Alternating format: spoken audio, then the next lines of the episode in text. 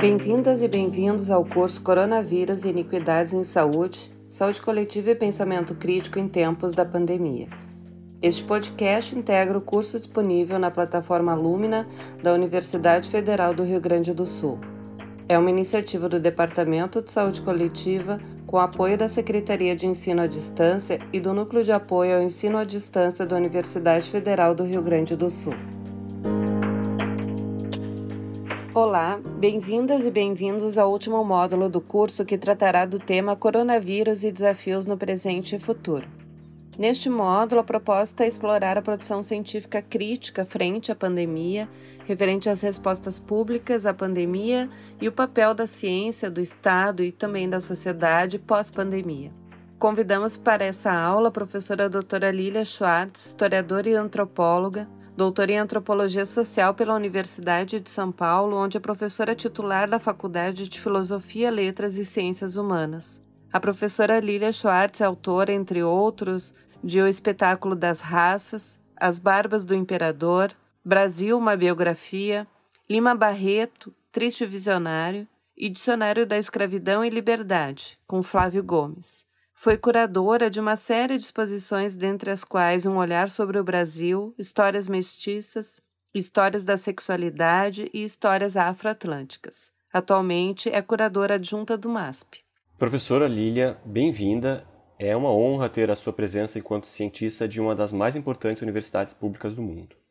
Professora, esse curso tem sido organizado com um objetivo muito preciso de valorizar a produção científica crítica e sensível, complexa no sentido de poder ser tecida junto com outros saberes, saberes tradicionais e também de senso comum, em contraponto a uma valorização é, da ciência dita clássica. Entretanto, o avanço obscurantista que vem solapando a universidade, as discussões, os conceitos e a própria ideia de conhecimento. Do ponto de vista da história, eh, gostaríamos de contar com sua reflexão sobre esse panorama, o conjunto de situações que passamos, o negacionismo e até a mais recente declaração da Organização Mundial da Saúde, que vivemos um momento de enorme infodemia, definida como excesso de informações, algumas precisas e outras não, que tornam difícil encontrar fontes idôneas e orientações confiáveis quando se precisa. O que pensa sobre isso? Eu penso que, enfim, estamos num momento uh, em que temos no poder um governo uh, autoritário e populista. Eu chamo de autoritário e não conservador, porque esse é um governo retrógrado que quer fazer retroagir conquistas uh, muito importantes feitas desde o ano de 1988. É também um governo populista, porque bebe da fonte de governos uh, que pretendiam falar diretamente com o povo.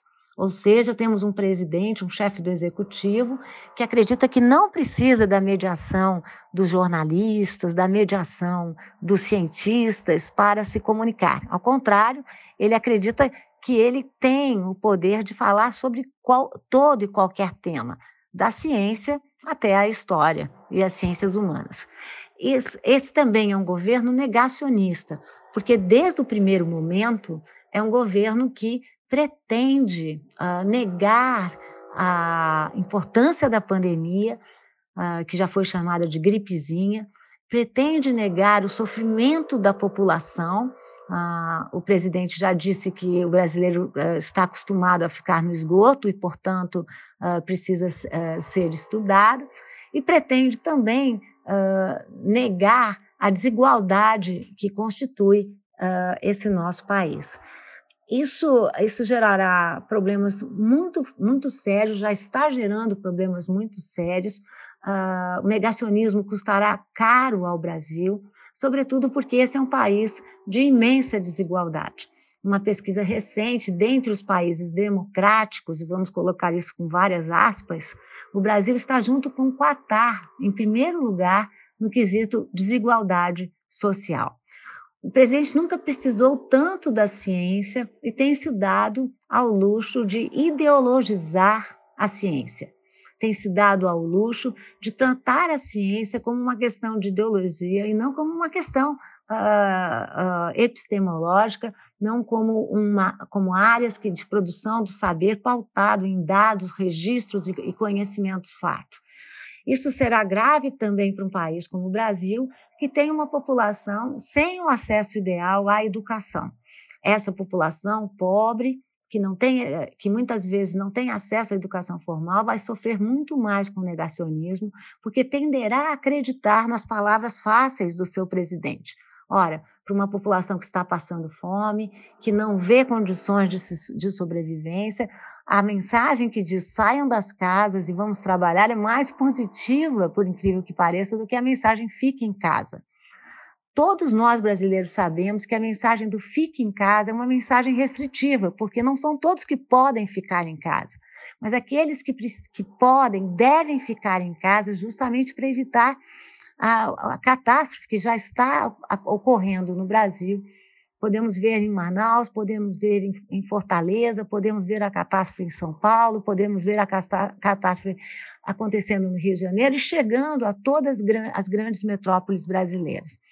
Os hospitais estão cheios, não há testes e a contaminação está virando uma já é uma contaminação de, de comunidade. Nós precisaríamos de menos, menos negacionismo, menos infodemia e mais boa e de muito mais uh, boa informação, uh, boas indicações e bons procedimentos. Eu vejo uh, com muita preocupação a situação vivida no Brasil nesse momento. Nunca foi tão grave. Eu, como historiadora, costumava dizer que tivemos outros momentos graves, por exemplo, na gripe espanhola de 1918, que eu venho estudando, mas naquele contexto é preciso que se diga que os chefes executivos apoiaram e se embasaram e, se, e, e utilizaram demais da ciência da sua época, muito diferente do que é a mensagem atual do nosso executivo. Nós vivemos num país muito autoritário, uh, e num país que não respeita o conhecimento, e ao contrário, num país que procura uh, desfazer do conhecimento que de fato possui. Professora Lília, uh, ainda na esteira da discussão de ciência, pois sabemos que existem diversas ciências, né, e maneiras de se fazer ciência, inclusive. Uh, uma reflexão que tem sido feita seria sobre a necessidade de contrapor esse movimento negacionista com ciência, claro. Uh, contudo, quando acompanhamos os discursos, a produção de saberes que circulam, os documentos publicados, né, só para citar algumas das materialidades da, da, da própria construção científica, uh, nós identificamos que parece haver questões predominantes nessa ciência da atualidade. Uh, os construtos né, que são feitos com base em números, modelos matemáticos, uh, explicações teóricas unidimensionais de causa e efeito. E aqui temos insistido na relevância né, das ciências sociais e humanas nos seus instrumentos e aportes conceituais, que são tão indispensáveis quanto as simulações estatísticas. Então, ao considerar a história do conhecimento, qual a sua análise sobre o momento em que passamos? Uh, as ciências sociais e humanas ocupam um papel central na compreensão da pandemia da Covid-19, mas estariam elas de fato tendo a atenção e a valorização na produção científica hegemônica? Quais possíveis desafios uh, nesse sentido? Bom, a, a questão é excelente. Eu penso que as ciências humanas têm um papel fundamental nesse debate. As ciências humanas uh, conseguem, eh, a história, por exemplo, uh, consegue mostrar como o nosso presente está lotado de passado. As ciências sociais, de uma maneira geral, conseguem atuar também no sentido de compreender as respostas humanas da população.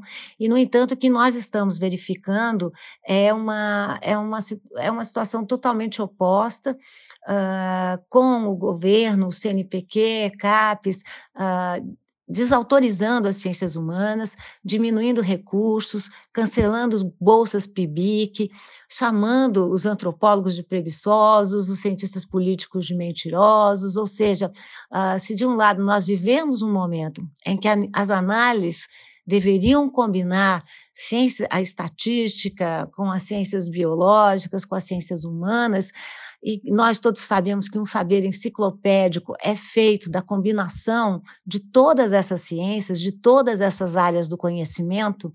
Uh, o que nós temos visto ocorrer, infelizmente, é o oposto, é um movimento de negação das ciências humanas e das ciências sociais, um movimento que busca deslegitimar esses saberes, e na área das, da história propriamente dita, nós historiadores conhecemos essa história, né, entre aspas. Sabemos que em momentos de crise, os governos, os líderes de Estado procuram recriar uma nova história a seu bel prazer. Eu costumo dizer que história não é bula de remédio, não tem efeito rápido e nem pode ser utilizado dessa forma mecânica e enganosa. Assim como nas ciências biológicas nós aferimos o conhecimento a partir do cruzamento de fontes e dados, também nas ciências humanas nós só produzimos saber a partir de um conhecimento acumulado, a partir de dados primários, a partir de registros, a partir de documentos que têm que ser devidamente cruzados. Ora, vemos esse, esse atual governo tentar mudar a história do Brasil e dizer que o golpe de 1968 não foi um golpe, e se foi um golpe, foi um golpe democrático. Ora, na literatura das ciências políticas, sabemos muito bem que um golpe é quando um Estado legitimamente eleito é deposto por um Estado que não foi eleito. Esse é, esse é exatamente o caso do golpe de 68. Portanto, trata-se de um golpe. E mais ainda, falar em golpes democráticos é apostar na contradição em seus termos, porque ou se trata de um golpe, portanto, um atentado à democracia, ou de um, ou de um Estado democrático.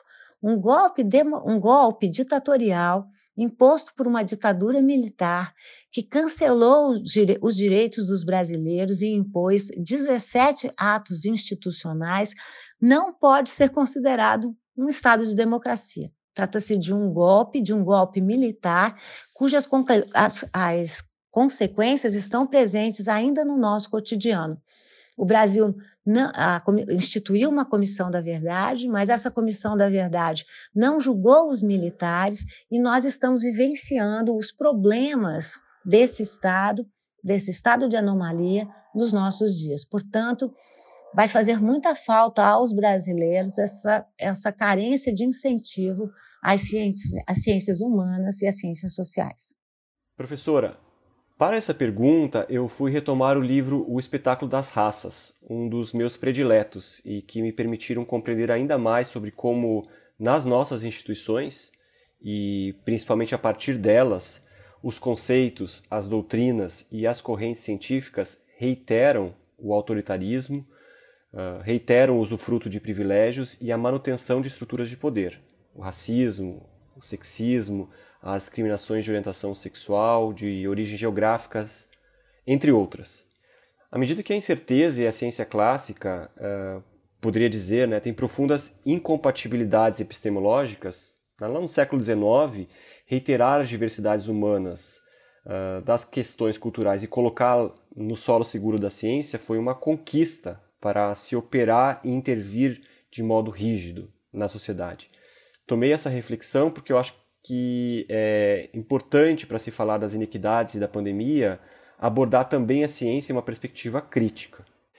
Portanto, em um país que teve a mestiçagem e o branqueamento como políticas públicas e foram associadas como práticas sanitárias de cura, como pensar que muitas das nossas vítimas, e aí vítimas notificadas e tantas outras subnotificadas, morrerão por conta da desigualdade e não apenas em virtude de seus aspectos biológicos. Que construções epistemológicas nos permitem melhor compreender isso?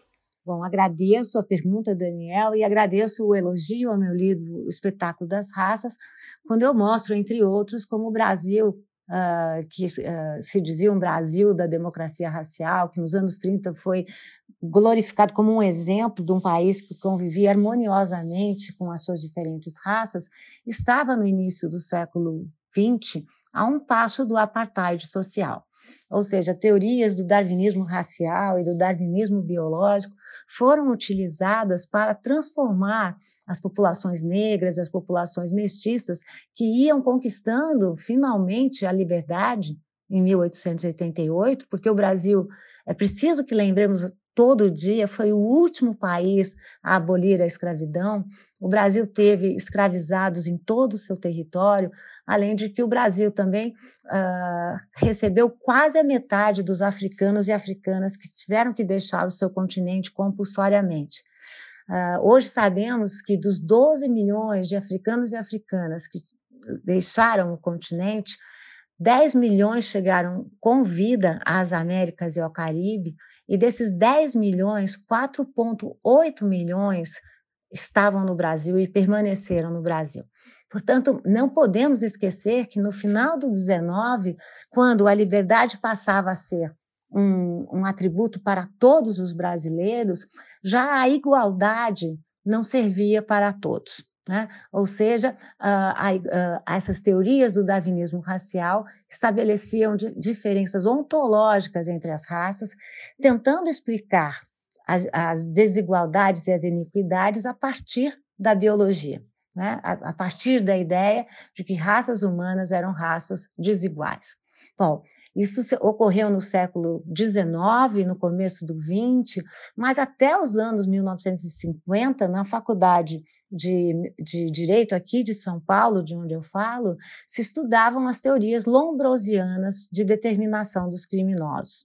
Lombroso fez, um, fez uh, livros terríveis, né? ele era um, um, autor da antropologia médica e ele acreditava que era possível uh, prever o criminoso antes que ele cometesse o crime, ou seja, que a biologia e a ciência determinariam também a criminalidade e a loucura. Se nós uh, passarmos para os termos de agora, uh, nós podemos verificar o que é que uma pandemia pode realizar num país desigual, campeão de desigualdade, como é o Brasil. Uh, a pandemia, sabemos, entrou de avião entrou, portanto, uh, por meio das elites, as elites que estavam no exterior trabalhando ou então uh, uh, passando as suas férias no exterior, trouxeram o vírus do o coronavírus, o Covid-19. Tanto que os primeiros dados da, do Ministério da Saúde apontavam que a doença era muito forte nos bairros de elites de cidades como Rio de Janeiro e São Paulo. No entanto, com o passar do tempo, uh, o que acontece é que, claro, a pandemia entrou, sobretudo nos nossos subúrbios, nas periferias das grandes cidades, uh, periferias essas, essas que contam com situações absolutamente desiguais. No Brasil, mais de 20% da população mora em um cômodo ocupado por mais de quatro pessoas.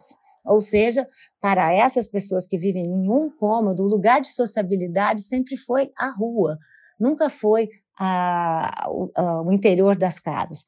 Por outro lado, 50% das nossas moradias não têm acesso a esgoto sanitário. 33 milhões de brasileiros também vivem sem abastecimento de água confiável.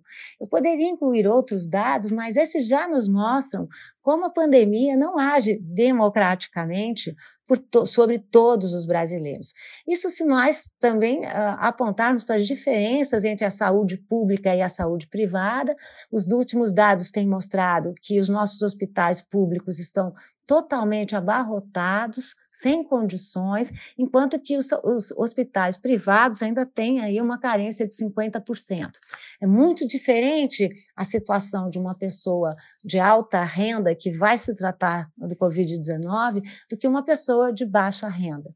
E também dados da Fiocruz vão mostrando que essas populações de baixa renda são vulneráveis duplamente são vulneráveis porque moram em lugares sem equipamentos sociais uh, e urbanos e, suficientes, e são vulneráveis porque foram, durante a vida, e por conta do baixo acesso à saúde pública bra brasileira, que é, desde 1988, considerada um direito de todos os brasileiros, No entanto, sabemos que não são todos os brasileiros que têm esse acesso, tanto que essas populações de baixa renda vêm desenvolvendo problemas como diabetes, uh, problemas de, de problemas pulmonares muito sérios e problemas de como pressão alta. Portanto, esses não são problemas endêmicos, não são problemas naturais dessa população, são, são problemas construídos socialmente, construídos historicamente, com populações que não têm oportunidade de chegar à, à saúde pública. A pandemia está sendo cruel no Brasil, o Brasil, uh, pesquisas da Universidade de São Paulo vêm mostrando que o Brasil será o novo centro da pandemia. O centro já esteve na Itália, já esteve na Espanha, nos Estados Unidos, está vindo para o Brasil e encontra um país muito desigual, um país também com um governo que não dá diretrizes claras né, uh, para que se sigam os protocolos da Organização Mundial da Saúde. Uh, portanto, a pandemia, é, é, é muito, muito, um discurso negacionista brasileiro, num primeiro momento, procurou dizer que a pandemia não entraria num país de clima quente. Os dados da Amazônia já vêm mostrando que a pandemia age sim e muito fortemente no clima quente. E o que esses, esses, esse discurso negacionista não mostrou foi que a pandemia uh, terá consequências perversas num país tão desigual como o nosso.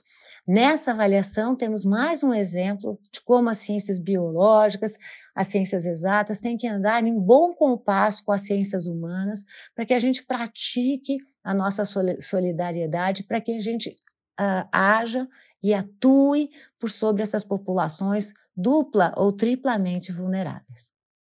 Professora Lila, enquanto curadora de uma série de exposições, fazemos essa pergunta porque acreditamos sobre a importância da arte das, das outras linguagens, né? E, sobretudo, agora na sua produção e expressões democráticas que abordem a diversidade do nosso povo. A arte, a literatura, a cultura popular em suas múltiplas linguagens, elas têm propiciado a ampliação das possibilidades de expressar e também de problematizar dimensões de experiências que são de difícil acesso ou de complexa tradução.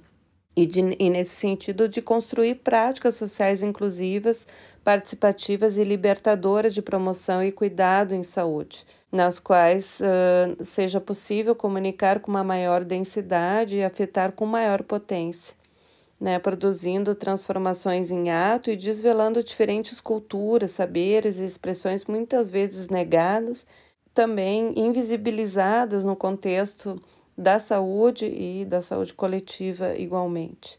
Uh, as experiências uh, coletivas, mas que também são ao mesmo tempo individuais da saúde e do adoecimento, e o seu cuidado formal ou informal, excepcional ou cotidiano, ele sempre lançou mão dessas formas de linguagem para serem comunicadas ao outro e para si mesmo, né, para produzir sentido e mais radicalmente uh, se transformar em outras formas, né, em formas de outras realidades. Hoje, no contexto da atual pandemia, como você pensa o uso dessas linguagens e que papel elas têm?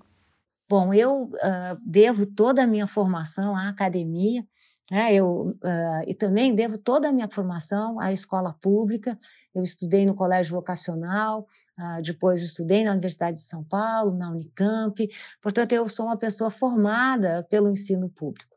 Eu também sou uma pessoa formada pelas artes, né? Eu acredito que assim como devemos praticar uma, esse esse, essa conversa, esse diálogo entre áreas da ciência, dentro das ciências humanas, eu também sou partidária de que cientistas sociais, historiadores, têm que usar a linguagem das artes, enfim, para chegar, para ter acesso, para dialogar com uma população mais ampla. Eu uh, tenho, desde que eu comecei a escrever, eu dialogo muito com, com as imagens. Acredito que as imagens não são ilustrações, as imagens são documento, as imagens são uh, uma tem um diálogo muito forte com essa nossa civilização que afinal é uma civilização das imagens. Eu passei a fazer uma série de exposições de artes desde que eu estudei, uh, fiz a biografia de um artista, um artista francês, Nicolas Antoine Tonnet, que esteve no Brasil na época de D. João e que estranhou muito o Brasil, não gostou do Brasil, diferente da maioria das viajantes que gostam muito da natureza brasileira.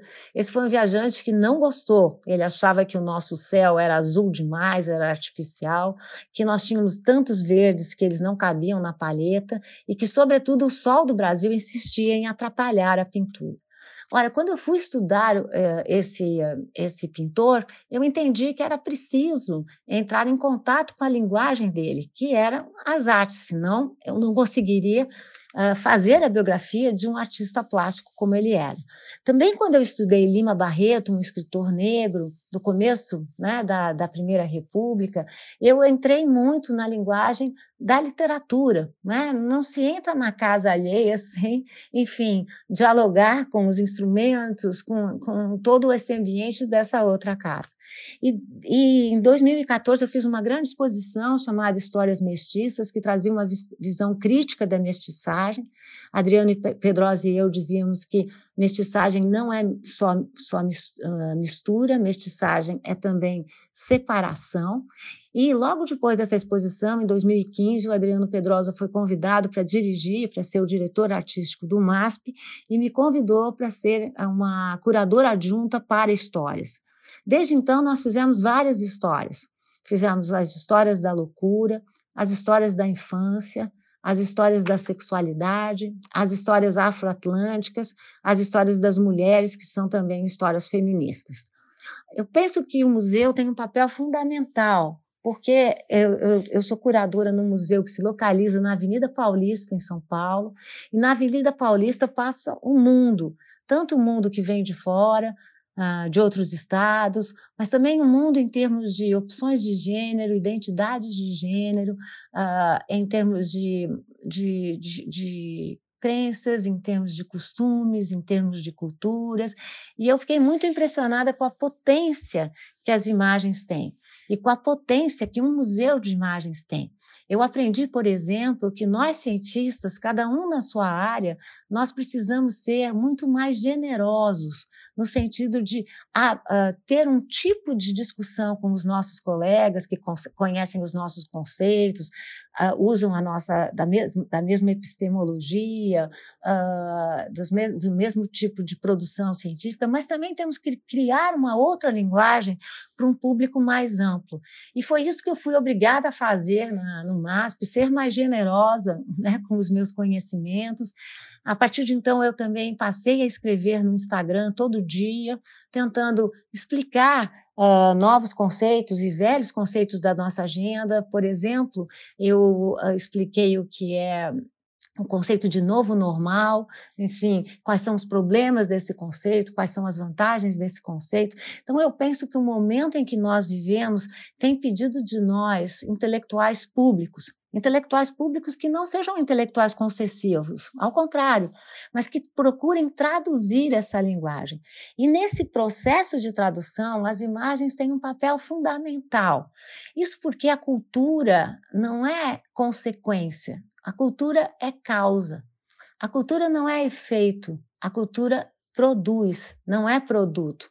Nós sabemos, por exemplo, como nós imaginamos tempos passados a partir de uma foto, uma foto que às vezes foi montada, a partir de uma pintura, uma pintura que foi criada. Portanto, eu estou dando poucos exemplos, mas muito fortes, muito potentes, de como a cultura produz valores, produz conceitos, né? E produz contextos também. E por isso que a imagem é tão poderosa e por isso que eu penso que, enfim, todos nós nas nossas áreas, né, na saúde pública, mas também nas ciências humanas, nós temos que usar as imagens de uma forma menos conservadora. As imagens, eu repito, não são efeito, as imagens muitas vezes são causa. Professora Lília, então, assim, encerrando essa nossa conversa, eu ainda gostaria de dizer que, né, que tudo isso que estamos conversando é uma questão também em respeito ao espaço que ocupamos, as servidoras e aos servidores públicos das diversas áreas, pesquisadores de diferentes idades, mas também e sobretudo as pessoas mais jovens que tomam contato com importantes trechos da história do nosso país, a partir justamente dos relatos, né, dos livros e artigos disponibilizados. Gostaríamos então de poder ainda contar com o seu pensamento sobre como as universidades e institutos federais, essa ampla rede que temos no país, como poderão continuar a contribuir não só nesse momento de enfrentamento da pandemia, mas sobretudo nesse processo constante e contínuo de reparação e reconstituição da nossa sociedade. Quais os pensamentos mais urgentes? Qual convite e estímulo podemos deixar para que as pessoas acreditem que fazer uma ciência sensível é importante e possível no Brasil? Bom, a pergunta é excelente. Ah, eu sou uma servidora pública como vocês. Ah, eu acredito na ciência produzida no Brasil.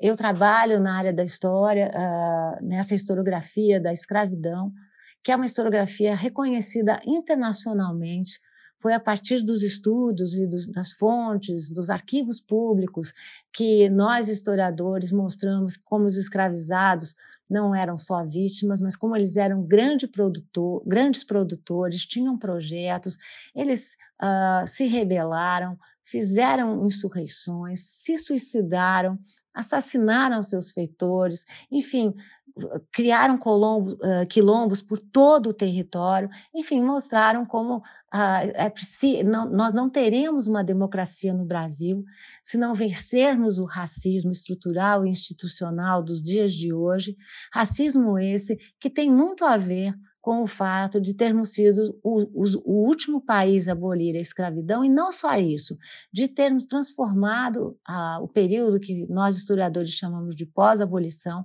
num período de espera, num período de silêncio, sem a preocupação com a inclusão social. A desigualdade é um problema fundamental do nosso país e é só uma educação pública, plural e de qualidade que poderá ajudar a que todos os brasileiros saiam de, desse que não é um karma, mas desse que foi e é uma grande construção social. Ou seja, a desigualdade é uma construção. Ah, penso também que as, as, a, a, pesquisa, a pesquisa feita em instituições públicas, com verba pública, com agências de fomento que a, sejam atentas à inclusão e à pluralidade, é o nosso grande, é a nossa grande saída, é a nossa grande uh, solução. Penso que nós vivemos num momento de pandemia, num, num, estado de anomalia, num estado de emergência, mas num momento em que uh, podemos mudar esse jogo de alguma maneira. Eu, como cientista humana, como cientista social, defendo a ideia que a doença é também uma construção social e histórica. É só quando a população entra em contato verdadeiramente com a doença e reconhece a existência de um corpo doente que, de fato, a pandemia passa a existir. Por isso, todo o esforço de todas as áreas da ciência brasileira serão terão que ser arregimentados nesse momento em que nós vivemos. Um momento de grande, grande distopia, um momento de grande sofrimento, um momento em que o Brasil uh, já, já registrou mais de 10 mil mortos e que os brasileiros vão ter que aprender a ser solidários no luto. Eu, como historiadora, historiadora, sobretudo de uma história ocidental, porque não é isso, é isso que acontece com outros povos e com outras nações, eu sei que nós não aprendemos a lidar com a doença, nós não aprendemos a morrer. Talvez esteja no momento de nós aprendermos mais com outras civilizações que fizeram o Brasil. Faz tempo que os indígenas vêm dizendo que nós, uh, pessoas desse mundo euro-ocidental, euro-americano, não sabemos lidar com o nosso meio ambiente. Disse o xamã Davi Copenaua que o mundo vai cair sobre as nossas cabeças, que o céu vai cair sobre as nossas cabeças se nós não soubermos lidar com o nosso meio ambiente. Ora, estamos falando de populações que têm conhecimentos milenares de como lidar com a natureza, de populações que transformam a floresta num elemento vivo e que, no qual eles fazem parte. São populações que vivem em equilíbrio com essa natureza e nós nos recusamos a admitir que, que existem outros conhecimentos e outras ciências. Nós também recebemos das populações africanas, conhecimentos igualmente milenares, religiões milenares que, vi, que, que, propõem outros tipos de ciência, outros tipos de conhecimento e outros tipos de filosofia. Nós estamos num momento em que precisamos de mais ciência e não desse negacionismo e desses governos tão populistas que tratam com desdém ao conhecimento produzido não me refiro só ao conhecimento contemporâneo, mas ao conhecimento cruzado, ao conhecimento que nós temos uh, produzido nesses séculos todos. Acho que é hora de nós fazermos da crise um propósito. Né? Qual seria esse propósito? De criar um Brasil mais justo, mais generoso, mais plural e mais inclusivo. Essa é a grande utopia, não a distopia de produzir mais ódio, mais divisão e mais apartamento, né? no sentido de apartar as populações. Eu sonho todo dia com um Brasil mais democrático e mais republicano. Nesse Brasil democrático e republicano, a ciência, sobretudo a ciência produzida nas universidades públicas, com pesquisa pública de qualidade, referida pelos pares, é a nossa imensa e grande utopia.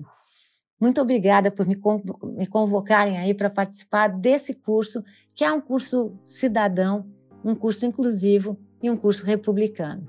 Muito obrigada. Obrigada, Daniel, obrigada, Tatiana, e obrigada a todos vocês. Professora Lília, agradecemos imensamente a sua presença, foram riquíssimas as suas contribuições, foi uma honra ter estado aqui conversando com você. Professora Lília, agradecemos imensamente a sua presença curso Coronavírus e Iniquidades em Saúde, Saúde Coletiva e Pensamento Crítico em Tempos da Pandemia é uma iniciativa do Departamento de Saúde Coletiva da Universidade Federal do Rio Grande do Sul, com apoio da Secretaria de Ensino à Distância e do Núcleo de Apoio ao Ensino à Distância. Tem financiamento da Fundação de Amparo à Pesquisa do Rio Grande do Sul. Coordenação e Idealização, Desenvolvimento e Curadoria de Materiais, professora doutora Tatiana Gerhardt e professor doutor Daniel Canavese. Supervisão e apoio técnico, doutora Marlise Box Santos. Identidade visual, Douglas Aguiar. Captação de som, Bruna Ghiorzi. E edição de som, Gustavo Maluf.